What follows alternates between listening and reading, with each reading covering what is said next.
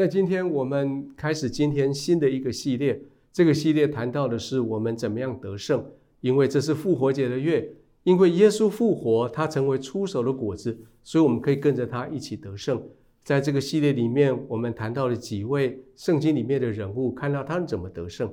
在这个礼拜，我们看到的大卫，他怎么样在他的生命的限制里面去得到胜利。大卫的限制生命得胜利的故事，我们用的是《萨母尔记》的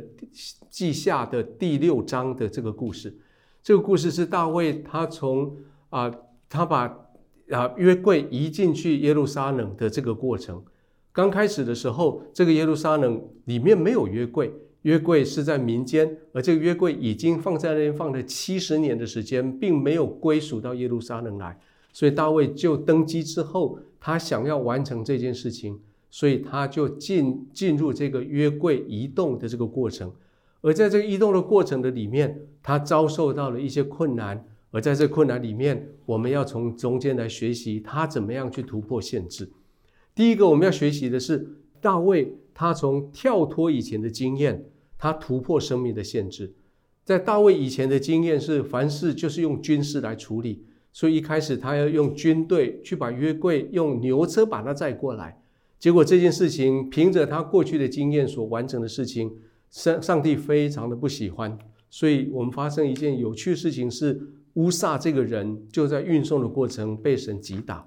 那这个事情使得大卫运送约柜的事情遇到了困难。可是大卫他马上悔改过来，他知道应该是某个事情不对，所以他来到上帝面前来寻求神。他开始敬畏神，所以在这段经文的第二段提到的大卫，他真实的悔改，他悔改，他活出得胜的人生。在前面，大卫他的经验，他认为反正做个军队领袖就是派军人，反正人家非利士人就是用牛车载约柜，他就用牛车去载约柜。没有想到神要的不是这个，神所规定的。是人去扛约柜，神所规定的是没有牛车，没有军队，就只有祭司去处理约柜。所以大卫他悔改之后，他就自己成为祭司，穿上祭司的衣服，带出了一群祭司，去到了所存在二别以东的家里面，将约柜再一次的把它迎回来。而就在迎回约柜的这个过程的中间，大卫知道了。当他愿意真诚的悔改的时候，神总是会给他第二次的机会。所以这个约柜进来到了大卫的城里面，进去大卫他为约柜所建造的帐幕里面，成为所谓的帐幕的敬拜。这样跟圣经的历史看起来，在那个敬拜里面进行了四十年没有停止的敬拜。而因为这个动作，使得约柜进到耶路撒冷，使得耶路撒冷成为当时全世界最重要的一个核心城市，到今天为止都是这样。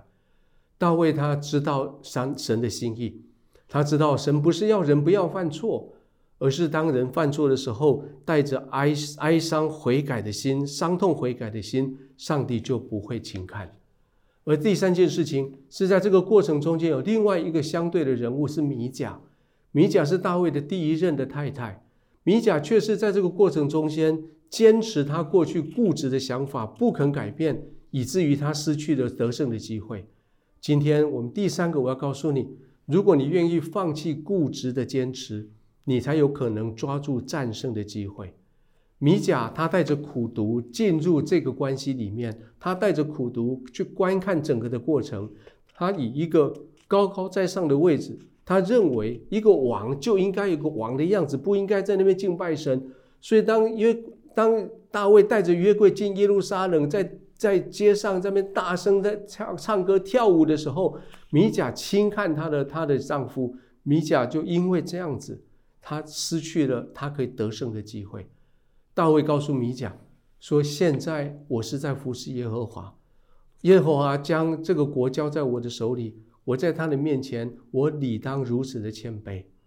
各位弟兄、各位姐妹，米甲当然他经历过很多生活上的的不容易，他在他生活里面建立了很多的坚固的营垒，这些过去的固执的想法，使得他没有办法。在新的时代来临的时候，当大卫成为祭司，带着约柜进耶路撒冷，全国轰动，在敬拜的时候，他没有办法参与。